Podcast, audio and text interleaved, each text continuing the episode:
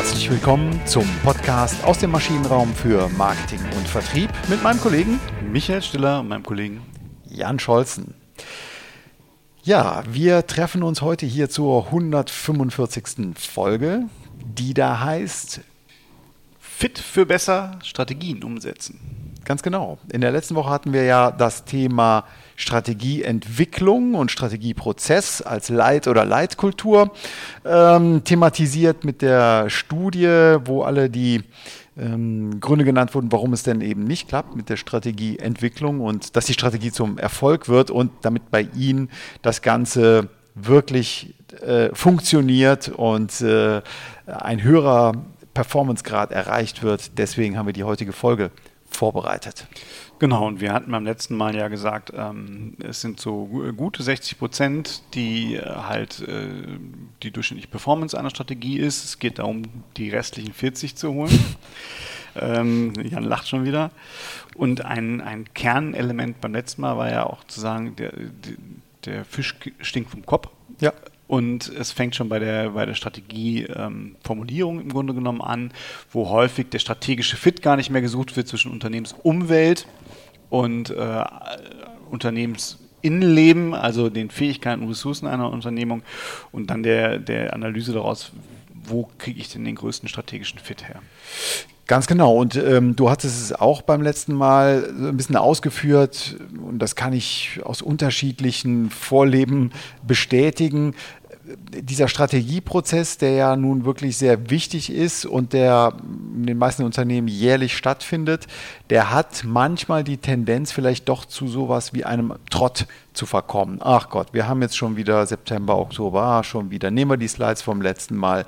Ach ja, was hat sich denn geändert? Also, ne, das, und das ist genau. natürlich tückisch bei, bei so einer Sache und die kann nur, also die kann nicht zu einem Erfolg führen. Ja, aber schön, dass du es genauso formulierst, weil das habe ich auch mehr als einmal gesehen bei den, mhm. bei den unseren Kunden, dass dann halt so, äh, wir sind gerade in der Strategie und dann lass uns doch mal zusammen auf die vom letzten Jahr gucken und das, genau das, was du gerade sagst und, ah nee, guck mal hier in Zeile 3, das ist ja gar nicht mehr so, äh, streich das mal weg. Ne, es, also es ist kein, kein richtiger Review gewesen, mhm. äh, wo man sagt, was äh, gab es Fehler, die wir vermeiden könnten, wo haben wir gut performt, wo haben wir schlecht performt, sondern es ist dann halt wirklich nur so ein, äh, kommen Augen zu und durch und am ja. Ende muss verstehen und der, der Gipfel war mal, was ich gesehen habe, war eine Balance Scorecard, was ich super fand wo ich sehr, sehr gespannt war und die mhm. war dann aber eigentlich nur noch so überschrieben und die war dann auch nur noch qualitativ, weil alles so. durchgestrichen war ja. und stand dann auch nicht mehr, es passte auch gar nicht mehr zu den Quadranten. Also es war einfach nur so ein zehn Jahre altes Template war, was halt wirklich immer wieder über, übersch überschrieben wurde.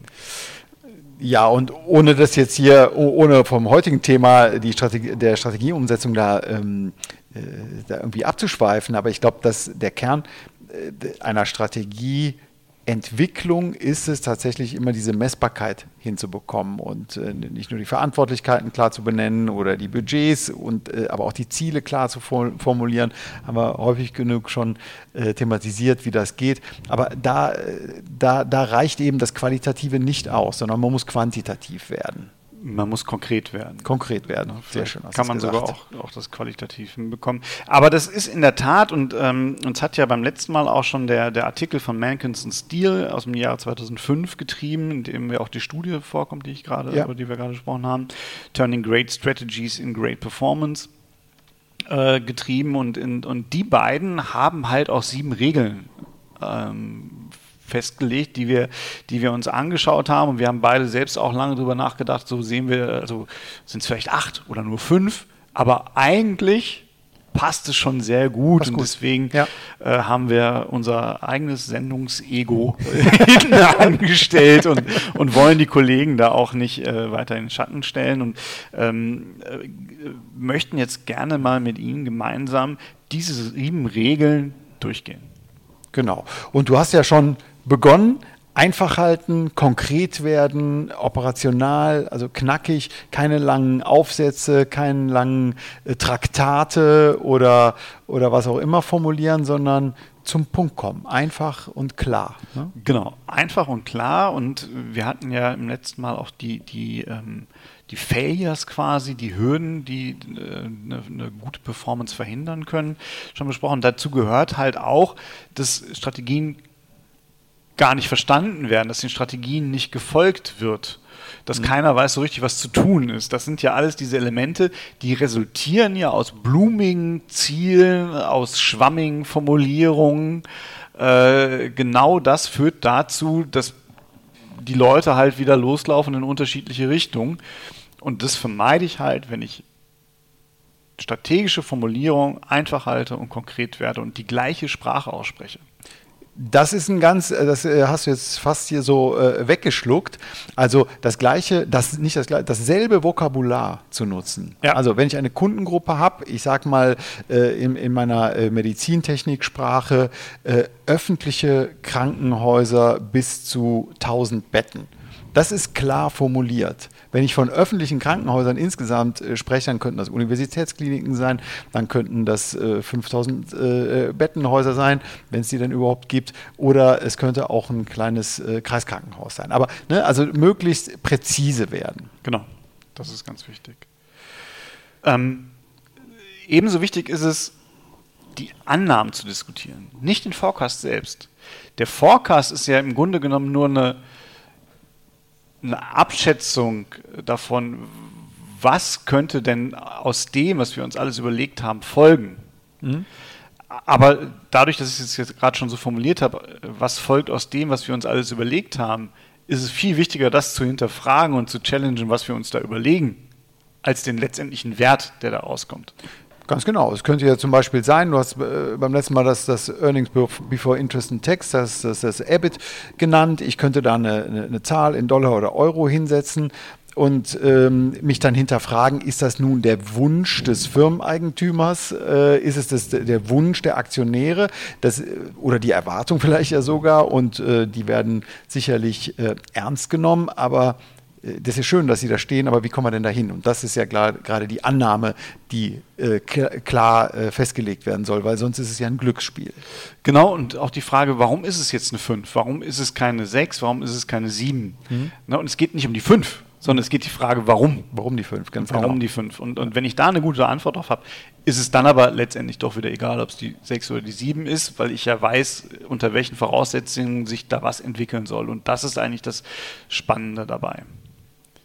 So, jetzt bin ich aufs nächste äh, gespannt. Du hast es hier formuliert mit einen klaren Rahmen vorgeben. Was, was, äh, was meinen die Autoren Menkins und Stil damit? Ähm, äh, ja, es ist ja nicht nur einen klaren Rahmen vorgeben, sondern das, was wir gerade schon ein bisschen besprochen haben, und eine einheitliche Sprache mhm. sprechen. Also das Vokabular. Mhm. Das Vokabular. Es ist nicht nur, dass das Ziel klar sein muss, sondern das ganze Konstrukt muss halt klar sein. Also wenn wir, wir haben ja einen, einen, einen, wenn wir eine Strategie, so wie wir es gerade auch besprochen haben, formulieren wollen, dann haben wir ja ein Prämissensystem, das sind halt unsere Annahmen, die wir haben äh, und wir, wir haben bestimmte Worte, die wir dafür benutzen, bestimmte Ideen, die dahinter stehen. Und das ist dieser klare Rahmen. Der muss halt allen bekannt sein. Da muss halt für alle klar sein, warum ist das genau das, was jetzt da geplant wurde. Mhm ist mir noch ein bisschen zu abstrakt. Ich bin ja ein Mann, der äh, äh ein, ein, pragmatischer Typ. ähm, kannst du ein Beispiel, kannst du das nochmal ein bisschen prä präzisieren? Was ist der klare Rahmen? Kann man das in einer, ist das eine, eine Business Unit oder ist es die Entwicklung einer Business Unit ähm, formulieren? Nee, es geht eher um die, um die Formulierung der ähm der Strategie. Also wenn ich den, den klaren Rahmen habe, dann äh, ist es nicht nur ein Ziel. Ich sage nicht nur, ich möchte halt 5000 Kunden haben ja. äh, im Sektor öffentliche Krankenhäuser, äh, größer 1000 Betten, mhm. sondern ähm, da muss auch dahinter stehen, äh, warum glauben wir, dass dieser Sektor besonders attraktiv ist? Ah, warum okay, glauben wir, okay. äh, ne, also ich muss halt dieses gesamte strategische Framework, äh, was ich mir zu, zu, zu, zurecht hm? geschnitzt habe, dieser Denkrahmen, der muss halt klar sein. Und dabei muss halt auch noch eine einheitliche Sprache dabei sein. okay, ich glaube, jetzt habe ich es verstanden. Also die Annahmen müssen freigelegt werden. Ich muss das klare Bild haben, nicht, nicht vielleicht nicht nur den Rahmen, sondern auch das Bild. Und, und, und in diesem Bild und in diesem Bild die einheitliche Sprache. Okay, genau. Mhm. Ja, jetzt wird es lustig. Ne? Jetzt geht es jetzt geht's ran an die Buletten. Ressourcenverteilung frühzeitig besprechen. Klar, du hattest es auch beim letzten Mal, das Thema Marketing oder Vertrieb. Unterschiedliche Budgets stehen zur Verfügung ähm, und, und wer bekommt wie viel. Ja, wobei die beiden meinen es ja noch nicht mal nur in, in dem, im Sinne dieses Verteilungskonfliktes, sondern mhm. äh, es geht generell darum, habe ich überhaupt diese Ressourcen zur Verfügung, um meine Ziele zu erreichen?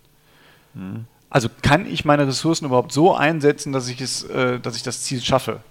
Und auch das ist ja ein ganz häufiges Thema. Also wir haben es jetzt in der Energiewirtschaft, wo wir ja oft unterwegs sind. Ähm, wo dann gesagt wird, Herr Stiller, wir haben das strategische Ziel, E-Mobilität zu etablieren. Und äh, dann sage ich, okay, wer verkauft denn das bei Ihnen? Da haben wir keinen. Mhm. Und wer plant jetzt, also wer macht das Produktmanagement? Das macht der, der hat früher, hat der in der Poststelle gearbeitet, äh, aber da brauchen wir gar keine Leute mehr. Das macht der okay. jetzt. Also da fehlen dann Fähigkeiten, da fehlen Ressourcen mhm. und trotzdem gibt es so ein strategisches Ziel. Und das ist damit gemeint, man muss sich frühzeitig überlegen, habe ich denn eigentlich die Mittel überhaupt, um diesen Weg zu gehen? Genau, die Mittel in Qualität und Quantität. Ne? Das, genau. ist das, das ist das Thema. Ähm, wenn ich Weltmarktführer für irgendwas werden will, für einen neuen Tonschuh werden will, dann brauche ich schon Puste und ich muss äh, das Vertrieb, Vertriebsnetz haben, ich muss die Logistik haben, ich muss die Entwicklung haben, ich muss die Produktion haben, vielleicht auch genau, ich die Länder. Also äh, ja, man braucht einfach eine gute Strategie. ja, genau. Und muss sich klar sein, ob man es schafft. Genau. Äh, was auch wichtig ist, und das verstehen, glaube ich, viele auch nicht, eine, eine Strategie bedeutet halt immer auch, sich zu überlegen, was man tut. Und was man nicht tut. Mhm, richtig. Ja. Und ähm, das heißt, ich muss eindeutig meine Prioritäten setzen. Mhm. Ich habe es damals bei äh, unserem ähm, gemeinsamen Lehrvater, äh, Professor Steffenhagen, ich weiß nicht mehr, ob das im Grundstudium oder schon Hauptstudium war, der sagte, Strategie ist nichts anderes als Schwerpunkte setzen, Schwerpunkte in Abnehmersegmenten oder in, äh, in und äh, Produktsegmenten. Genau. Also wenn ich diese Produktmarktsicht habe und da einen Schwerpunkt, und das ist ja genau, ein Schwerpunkt ist nichts anderes als eine Priorität, ähm, dann heißt das, ist damit auch ganz klar verbunden, wo ich mich betätige und wo ich mich nicht betätige.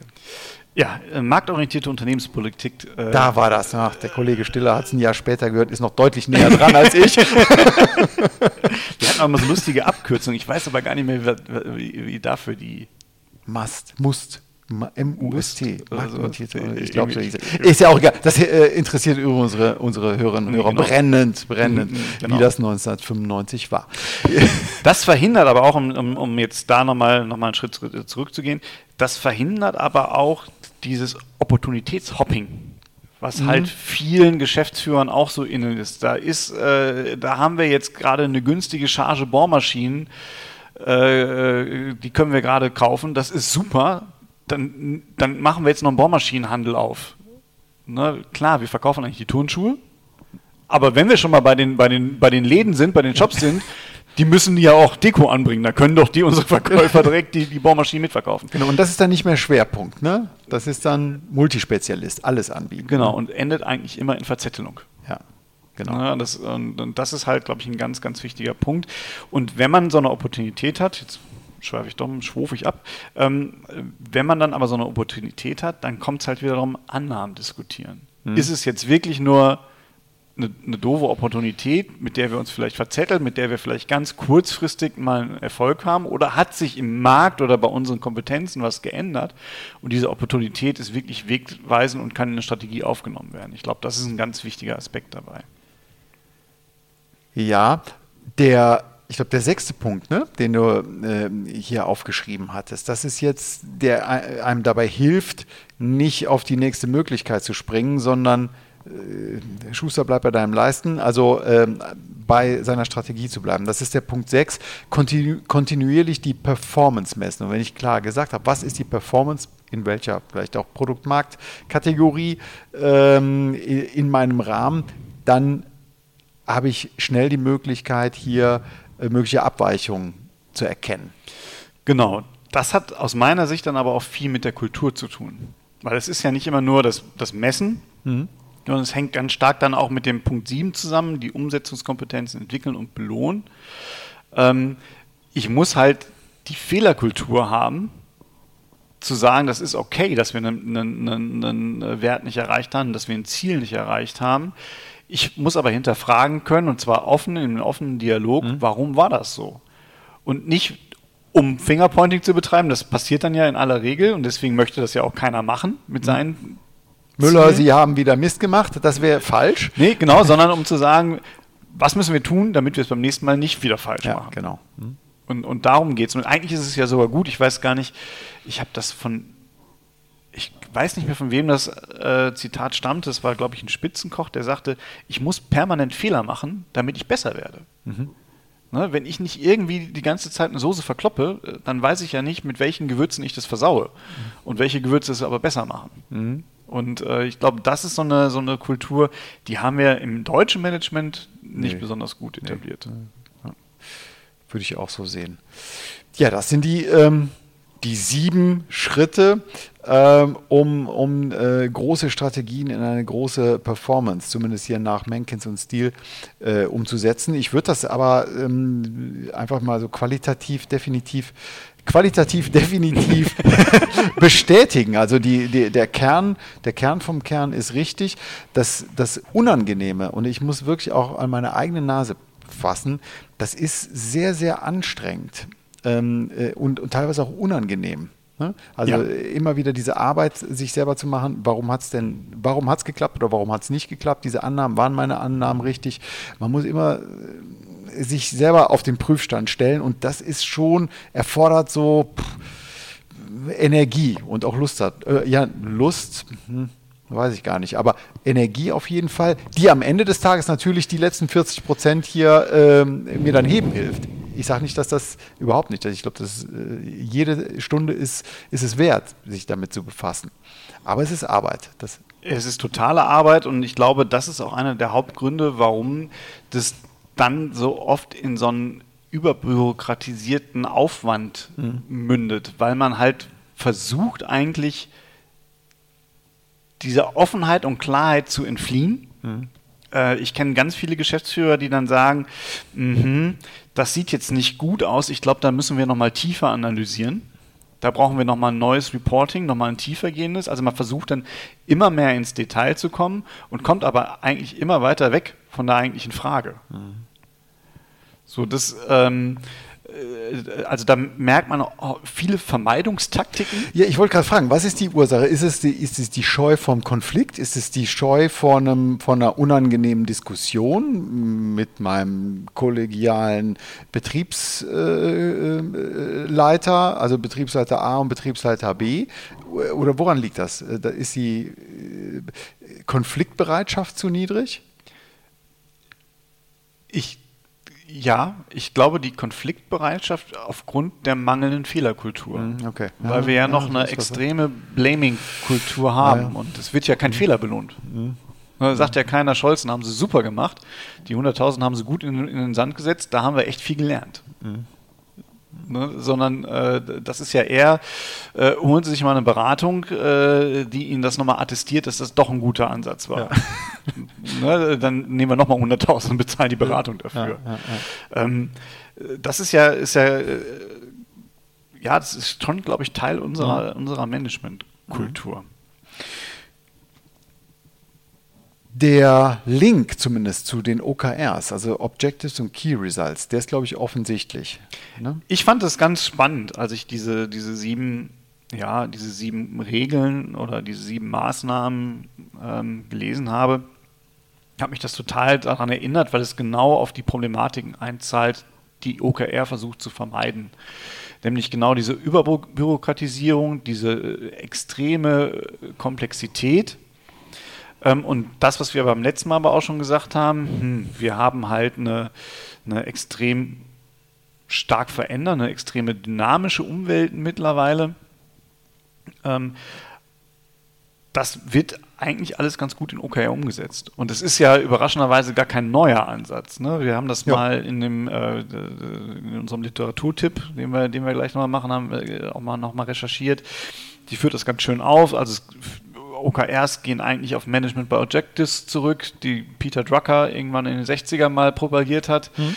Und dann gab es ähm, schon äh, in, den, in den ich glaube in den 70ern war das Hoshin Kanri, Ja. ein japanischer Managementansatz, viel Anleihen aus dem Total Quality Management, aber Hoshin ist, man muss die Ausrichtung des Unternehmens äh, vernünftig machen und Kanri ist, man muss den Weg aber auch gehen können.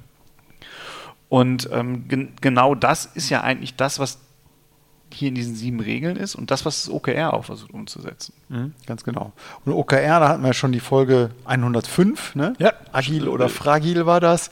Ähm, gibt vielleicht auch nochmal einen, ähm, einen Eindruck dafür, wie man eben diese, diese Ziele richtig setzt, damit sie auch umsetzbar sind. Genau. Ja, du hast schon gesagt, Literaturtipp. Kommen wir doch einfach zum Literaturtipp.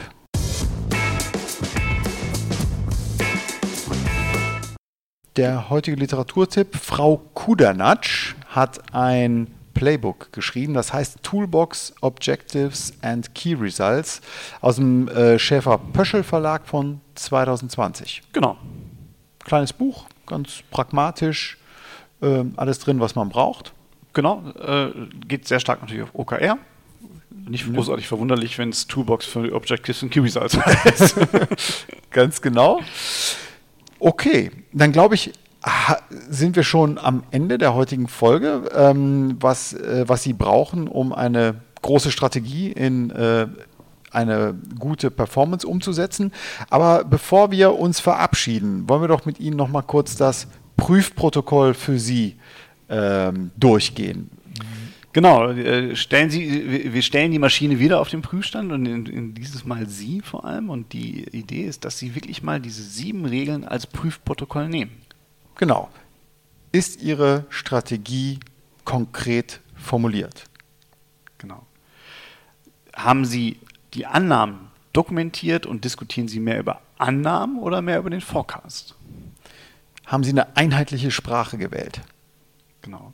Ist klar, mit welchem Ressourceneinsatz Sie die Ziele erreichen können und ob Ihnen diese Ressourcen auch zur Verfügung stehen. Haben Sie Prioritäten gesetzt? Wenn ja, welche? Messen Sie die Zielerreichung? Und schließlich haben Sie so etwas wie Umsetzungsmaßnahmen entwickeln, entwickelt und belohnen Sie auch die richtigen Umsetzma Umse- Umsetzungsmaßnahmen. Genau. Hinterfahren Sie einfach mal Ihren strategischen Ansatz nach diesen sieben Regeln. Ich bin gespannt, was dabei rauskommt. Genau. Ich auch. in diesem Sinne, vielen Dank fürs Zuhören. Wir hören uns wieder in der nächsten Woche. Bleiben Sie uns gewogen, empfehlen Sie uns weiter. Bis dahin. Bis nächste Woche. Tschüss. Tschüss.